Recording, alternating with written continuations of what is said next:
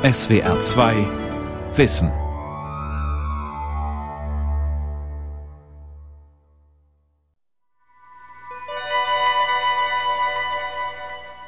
Sie sind uralt, manche für das bloße Auge unsichtbar, sie sind grün, rot, braun oder violett. Jedes zweite Sauerstoffmolekül, das wir einatmen, haben sie produziert. Algen. Einige von ihnen schmecken darüber hinaus gar nicht so schlecht und können mit ihren inneren Werten punkten. Bei weiter wachsender Weltbevölkerung ist es natürlich einfach schon logisch, auch über den Tellerrand ins Wasser zu schauen und zu gucken, was kann ich dort anbauen. Und die Algen 10 bis 30 Mal schneller als Landpflanzen wachsen und eigentlich auch alle Nährstoffe enthalten, die wir für die Ernährung brauchen. Algen sind auch gut fürs Klima und sie stellen den Treibstoff der Zukunft her. Wir binden CO2, haben dadurch einen Vorteil und können dann diese Algenbiomasse benutzen, um wieder Öl zu produzieren, das verbrannt werden kann. Und Algen können vielleicht sogar Krankheiten heilen. Es gibt auch eine Studie, die gezeigt hat, dass ein karotinhaltiger Extrakt aus einer Alge eventuell gegen die Bildung von Melanomen und Hautkrebs wirken könnte. Multitalent Mikroalge. Gesund, grün, vielseitig. Eine Sendung von Jochen Steiner.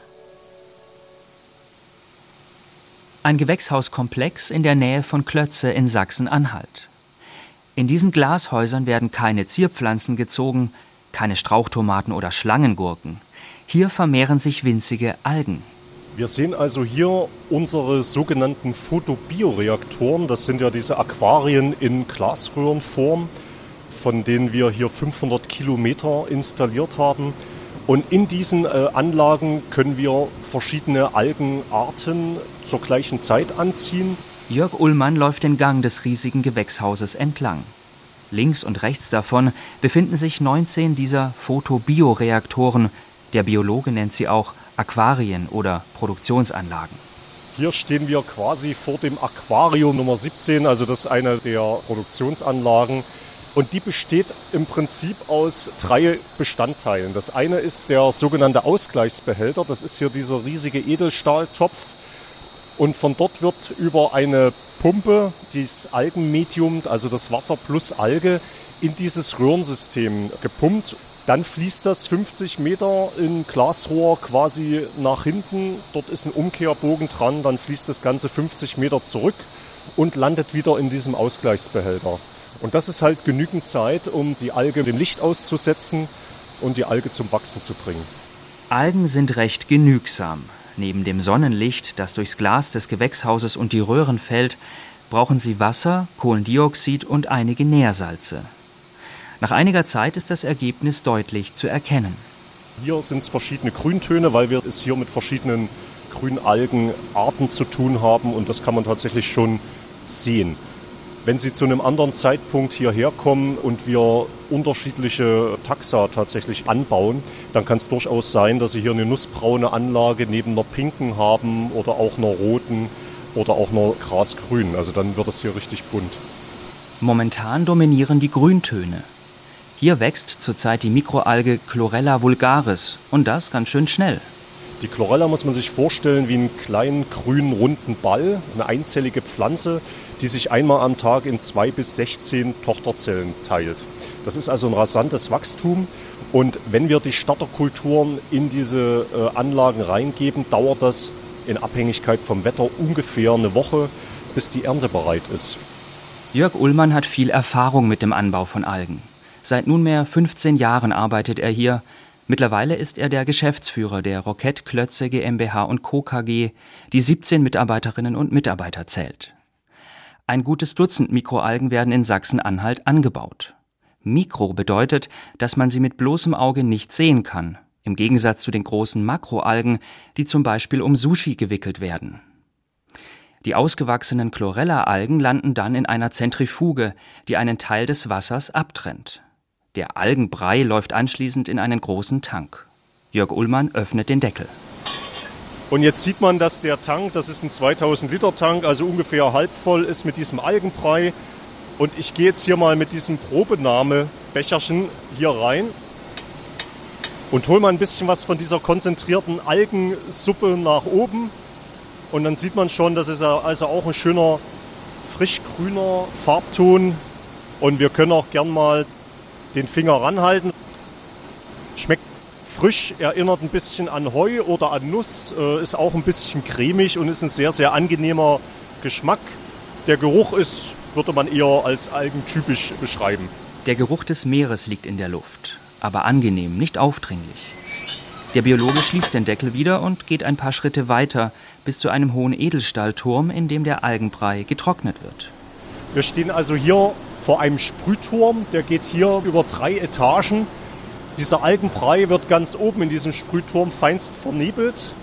Dann wird dort natürlich eine gewisse Temperatur erzeugt, die Wasserhülle von der Alge abgetrennt und unten fällt dann quasi schon das fertig getrocknete Pulver zusammen. Das Pulver sieht aus wie feines grünes Mehl. Pro Tag ernten die Algenfarmer, je nach Wetterlage, zwischen 50 und 400 Kilogramm Algenpulver. Das sind pro Jahr im Schnitt zwischen 30 und 50 Tonnen nachhaltig erzeugte Biomasse. Zum Vergleich, auf der gleichen Fläche kann ein Bauer gerade einmal sieben bis acht Tonnen Weizen anbauen. Chlorella-Pulver wie das aus Sachsen-Anhalt färbt mittlerweile nicht nur Nudeln grün, sondern auch Müsliriegel, Chips und Limonade. Der natürliche Farbstoff mag ein netter Nebeneffekt sein, aber bei der Chlorella-Nutzung als Nahrung geht es vor allem um den hohen Gehalt an Vitamin B12, das sonst in nennenswerter Menge nur in tierischen Lebensmitteln zu finden ist. Ein Mangel an Vitamin B12 kann beispielsweise zu Depressionen, Muskelschwäche oder zu einer verminderten Herzfunktion führen. Seit einiger Zeit ist das Chlorella-Pulver in Tablettenform als Nahrungsergänzungsmittel erhältlich. Die einzigen Personen, für die das wirklich in Frage kommt, wären dementsprechend Vegetarier und Veganer, die eh mit Vitamin B12 unterversorgt sind. Alle anderen Leute, die sich normal ernähren, müssen sich darüber eigentlich keine Sorgen machen. Ulrike Neumann ist Ernährungsmedizinerin und technische Biologin an der Universität Hohenheim. Studien haben den positiven Effekt der Mikroalgenpräparate als Vitamin B12-Lieferant belegt. Da kann man im Blut nachweisen bei Leuten, die gezielt Algenpräparate über einen längeren Zeitraum nehmen, also wir sprechen hier von Wochen und Monaten, kann man eben zeigen, dass im Blut sich diese Parameter verbessern. Das heißt, sie haben mehr Omega-3-Fettsäuren im Blut vorliegen und auch mehr Vitamin B12. Ein weiterer Pluspunkt für die Chlorella-Algen, sie bestehen zu etwa 50 Prozent aus Proteinen, die Gattung Spirulina sogar zu etwa 60 Prozent. Der ganze Hype mit den Algen hat eigentlich in den 1950er Jahren angefangen, als man sich damals gefragt hat, wie können wir später die Weltbevölkerung ernähren? Wir werden immer mehr Landwirtschaftliche Nutzflächen nehmen aber nicht mehr zu, sondern eher sogar ab. Und da ist man halt darauf gekommen, dass Algen eine sehr gute potenzielle Proteinquelle sind. Das hat sich jetzt so im Verlauf der 1990er Jahre wieder leicht verlaufen und jetzt in den letzten Jahren ist der Hype aber wieder hochgekommen, weil man entdeckt hat, dass Algen neben Proteinquellen auch noch ganz viele andere wichtige Nährstoffe enthalten. Das sind Vitamine, Carotinoide, Omega-3 und Omega-6-Fettsäuren sowie Mineralstoffe. Einige Makroalgen aus dem Meer sind reich an Jod. Und der hohe Proteingehalt mancher Mikroalgen könnte in Zukunft einen gewissen Beitrag zur Proteinversorgung der wachsenden Weltbevölkerung liefern, neben zum Beispiel Soja- und Lupinenerzeugnissen. Arbeitskollegen von Ulrike Neumann arbeiten an der Uni Hohenheim bereits an einem Algenschnitzel – in Deutschland und Europa sind die Menschen nicht unbedingt auf solche alternativen Proteinquellen angewiesen, in anderen Gegenden der Erde hingegen schon. Im Tschadsee in Westafrika zum Beispiel kultiviert die lokale Bevölkerung schon seit vielen Jahren Spirulina-Algen und integriert diese in ihre traditionellen Speisen. Man sieht da, dass die Leute sehr viel weniger unter Proteinunterversorgung leiden und einen sehr viel besseren Allgemeinzustand haben, als die ganze umgebende Bevölkerung. Das heißt, das lässt darauf schließen, dass tatsächlich die Mikroalge einen Mehrwert für diese Leute liefert und wichtig für deren Ernährung ist. Die meisten Menschen in Europa oder den USA würden vermutlich von sich behaupten, noch nie Algenprodukte gegessen zu haben, außer vielleicht im Sushi. Ein Irrtum.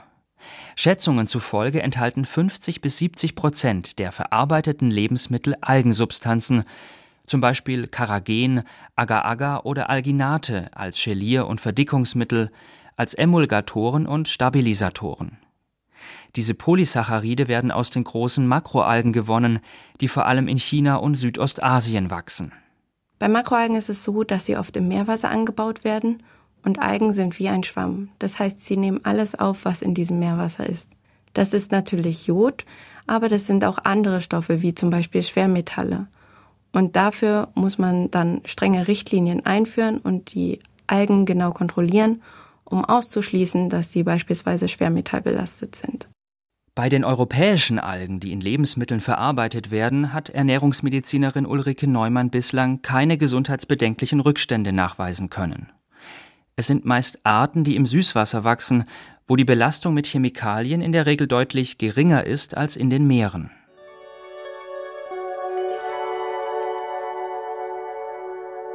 Die Vorfahren der Algen, die Cyanobakterien, waren die ersten Organismen überhaupt, die Photosynthese betrieben haben. Algen wiederum sind die Vorfahren der Landpflanzen und seit etwa zwei Millionen Jahren auf der Erde zu finden. Schätzungen gehen von 400.000 bis 500.000 Algenarten weltweit aus, nur etwa ein Zehntel ist wissenschaftlich beschrieben. Alle Algen zusammengenommen produzieren etwa die Hälfte des Sauerstoffs in der Atmosphäre. Die Menschen nutzen Algen außer als Sauerstoffquelle auch als Nahrungsmittel und das bereits seit Tausenden von Jahren. Algenzüchter Jörg Ullmann also man weiß natürlich aus Überlieferungen, dass gerade in Asien die Algennutzung eine lange, lange Tradition hat, über mehrere hunderte und tausende Jahre hinweg.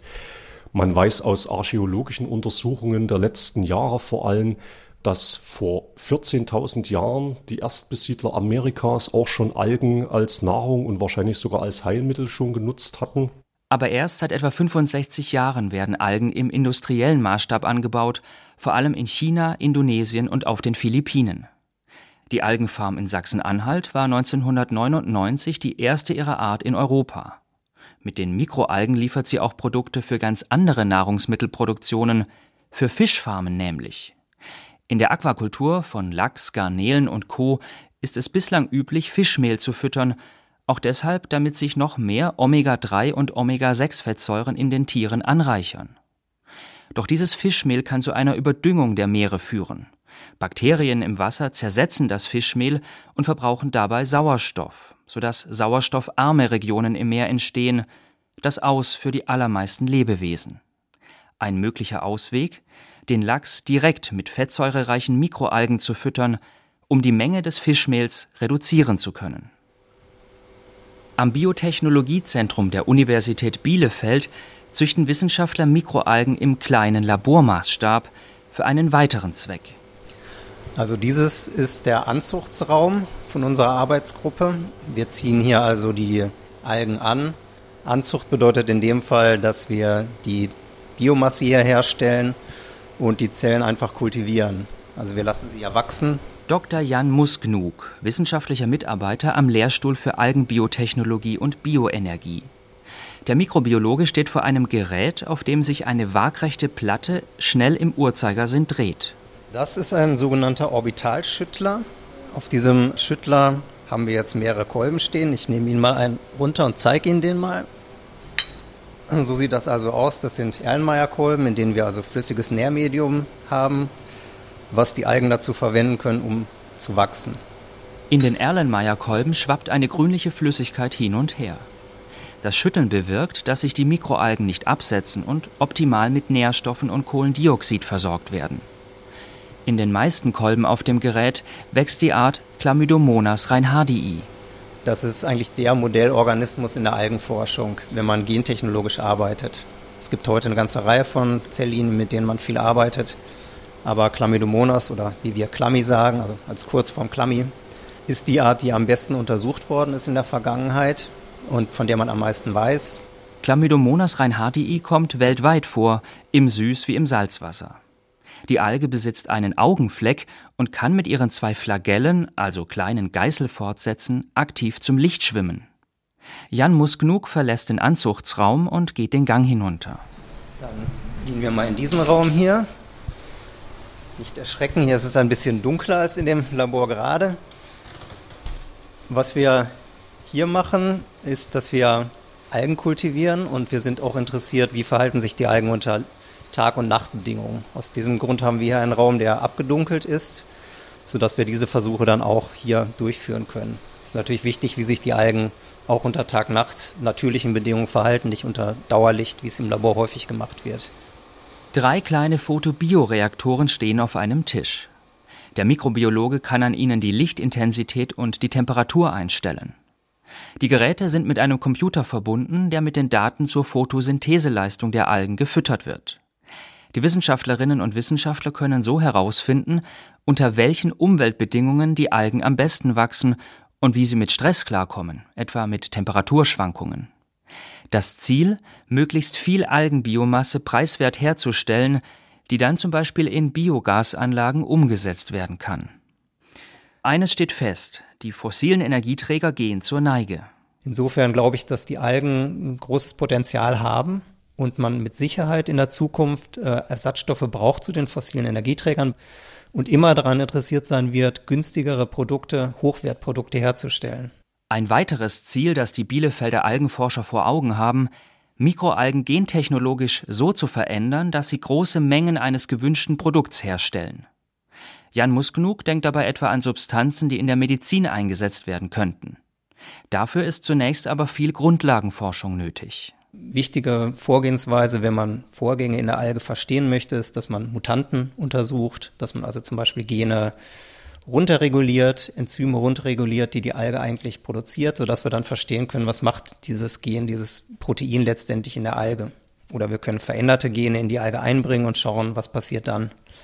Also das ist ein wesentlich wichtiger Punkt für uns. Und das ist einfach am besten etabliert mit dieser Chlamydomonas reinhardi. Das Genom ist schon sehr lange bekannt bei dieser Alge. Und man hat ja sehr viele gentechnologische Werkzeuge, mit denen man arbeiten kann. So ist es Jan Musknug und seinem Team gelungen, Chlamydomonas dazu zu bringen, Patchoulol, also Patchouliöl herzustellen, das zum Beispiel in der Hautpflege oder als Duftöl Verwendung findet. Eigentlich wird es aus einer südasiatischen Pflanze gewonnen. Mit der Patchoulol-Herstellung aus Algen wollten die Forscher testen, ob die Methode im Prinzip funktioniert. Ein sogenanntes Proof of Concept. Die Vorläufer des Patchoulols, dieses Geruchsstoffs, die produziert die Alge schon, natürlicherweise. Und es fehlt nur ein Enzym, ein Umwandlungsschritt, um aus diesem Vorläufermolekül dann das Produkt zu machen. Und das ist klar, man fängt erstmal mit äh, Sachen an, die relativ einfach umzusetzen sind. Es gibt auch Produkte, da bräuchte man drei, vier oder noch mehr Enzyme. Um erstmal auszuprobieren, ob das überhaupt funktioniert, haben wir diesen relativ einfachen Weg gewählt und ähm, haben festgestellt, wenn wir dieses Enzym einbringen, dieses Gen einbringen in die Alge, dann fängt sie tatsächlich an, Patcholol zu produzieren. Der nächste Schritt wäre dann, die Ausbeute so weit zu steigern, bis das Produkt günstiger ist als bereits erhältliche Konkurrenzprodukte. Bei ihren Versuchen greifen die Algenforscher auch auf neue Methoden zurück, wie etwa die Genschere CRISPR-Cas, bei der gezielt einzelne Abschnitte aus der DNA herausgeschnitten und andere Stücke an deren Stelle eingesetzt werden. Wir können das auch in begrenztem Umfang mit unseren Algen machen. Das öffnet also ganz neue Möglichkeiten, die wir hier auf Grundlagenforschungsseite untersuchen können, aber auch auf angewandter Seite. Anfang Juni 2010, Flughafen Berlin-Schönefeld. Eine kleine zweimotorige Propellermaschine hebt von der Startbahn ab. Von außen ist nichts Besonderes zu erkennen. Die Weltpremiere steckt im Tank des Flugzeugs. Statt konventionellem Kerosin hat es Algenkerosin getankt. Zum ersten Mal überhaupt fliegt ein Flugzeug mit Algensprit. Wobei wir den Vorteil hatten, dass im Algenkerosin kein Schwefel vorhanden war und dass der Energieinhalt wohl doch etwas dichter war und das Flugzeug ist ungefähr 10% weiter geflogen als mit dem Äquivalent aus der Ölquelle. Professor Thomas Brück, Leiter des Bereichs Industrielle Biokatalyse an der Technischen Universität München, forscht mit seinem Team seit vielen Jahren an Algenkerosin. Bestimmte Algenarten aus den Gattungen Nanochloropsis oder Senedesmus sind besonders ölhaltig und die Umwandlung des Öls zu Kerosin ist inzwischen ein etabliertes Verfahren. Dass Flugzeuge mit Algenkerosin fliegen können, sogar umweltfreundlicher und weiter als mit normalem Kerosin, hat der Testflug 2010 gezeigt. Doch noch tanken Flugzeuge weltweit Kerosin, das aus Erdöl hergestellt wird, zum Literpreis von etwa 60 Cent. Mit unserer besten Konversionsplattform liegen wir im Moment bei 2 Euro das Liter. Das hört sich jetzt nicht so weit weg an, ist es auch nicht, aber diese Kosteneinsparung von vier bis sechsfach, die wir da noch vor uns haben, da wird es nochmal äh, sehr viel Forschungsbedarf geben. Und den nicht nur im kleinen Labormaßstab, sondern wirklich im großen technischen Maßstab, wo wir mit 100 bis 1000 Liter umgehen, um dann wirklich auch genug Menge an Kraftstoff bereitstellen zu können, um der Industrie zeigen zu können, das funktioniert. Der Bedarf an Kerosin ist gewaltig. Weltweit werden pro Jahr etwa 270 Millionen Tonnen verbraucht. Dass eines Tages Alternativen zum Erdöl auf den Markt kommen müssen, ist offensichtlich, nicht nur weil die Reserven endlich sind. Auch in Sachen Klimaschutz besteht Handlungsbedarf. Die EU strebt an, die CO2-Emissionen in der Luftfahrtindustrie bis 2050 zu halbieren im Vergleich zu 2005. Wenn wir jetzt allein technologische Verbesserungen am Flugzeug betrachten, dann kommen wir vielleicht auf 20 Prozent Einsparung, aber nicht die 50. Da braucht es wirklich den Kraftstoff, den biogenen Kraftstoff. Das lässt sich eben auch nur erreichen, wenn man flüssige Kraftstoffe, die chemisch äquivalent sind zu dem, was heute aus der Ölquelle kommt, bereitstellt, weil langfristig das Flugzeug nicht elektrisch fliegen kann. Da sind zwar Bestrebungen da, Kurzstrecke, Mittelstrecke über Hybridbetrieb zu betreiben. Hybrid heißt aber immer noch Tank, flüssiger Kraftstoff, der einen Elektromotor treibt. Langstrecke für die nächsten 80 bis 100 Jahre nur flüssiger Kraftstoff wegen dem Energieinhalt. Das kriegen wir mit dem Batteriegewicht einfach nicht hin. Algen sind ein nachwachsender Rohstoff. Sie binden Kohlendioxid aus der Atmosphäre. So erzielt Algenkerosin eine deutlich bessere Klimabilanz als Kerosin aus Erdöl. Mittlerweile können Biochemiker Thomas Brück und seine Arbeitsgruppe Algen in großen 500 Liter Behältern kultivieren. Darin enthalten sind aber zum Beispiel gerade einmal 50 Gramm der grünen Mikroalge Nanochloropsis. Deren Ölgehalt beträgt immerhin 43 Prozent. Aber damit ist klar, es braucht riesige Mengen flüssiger Algensuppe, um genügend Algenkerosin herstellen zu können. Rein theoretisch könnte der weltweite Bedarf gedeckt werden. Genügend Flächen, die nicht landwirtschaftlich genutzt werden, gäbe es, zeigen Berechnungen der Münchner Algenforscher. Thomas Brück ist optimistisch, eines Tages Algenkerosin im industriellen Maßstab produzieren zu können. Da bin ich absolut sicher, dass wir das können, weil wir jetzt schon mit unseren Verfahren so weit sind, dass wir über große Skalierungen nachdenken, aber nicht hier in Deutschland. Ja, wir denken wirklich, dass wir einfache Verfahren für die Algenkultivierung und Umsetzung haben müssen. Dazu brauchen wir Sonne, dazu brauchen wir ein gewisses Klima. Das finden wir hier in Bayern nicht, sondern eher in Almeria, Spanien, entlang der Mittelmeerküsten bis runter zum Irak. Die Pläne für eine große Algenzuchtanlage mit angeschlossener Raffinerie liegen bei den Münchner Wissenschaftlern sozusagen in der Schublade. Ich rede jetzt schon mit ein paar Investorengruppen. Wenn die sich jetzt bewegen und genug Geld zur Verfügung haben, dann wird das schon klappen. Also ich sage mal, fünf Jahre können wir uns dann vielleicht nochmal unterhalten. Aber dann in einem wärmeren Gefilde. Genügend Geld bedeutet in dem Fall ein dreistelliger Millionenbetrag. Die Algenforscher an der TU München forschen aber nicht nur an Algenkerosin, sondern auch an Kerosinzusatzstoffen wie Antioxidationsmitteln als Schutz für Triebwerke und Tank. Dafür in Frage kommen zum Beispiel Phenole, die Algen natürlicherweise produzieren. Die Zellbiologin Dr. Monika Fuchs. Der Vorteil an den Sachen ist natürlich, dass das Spezialchemikalien sind, die sehr viel teurer sind als jetzt halt in Anführungszeichen billiges Kerosin. Dadurch ähm, unsere Forschung sehr viel schneller so weit sein wird, dass man das im Markt implementieren kann, weil der Preis stimmt. Menschen nutzen Algen seit Tausenden von Jahren als Nahrungsmittel und seit einigen Jahren auch als Nahrungsergänzungsmittel. Sie atmen den Sauerstoff, den Algen produzieren.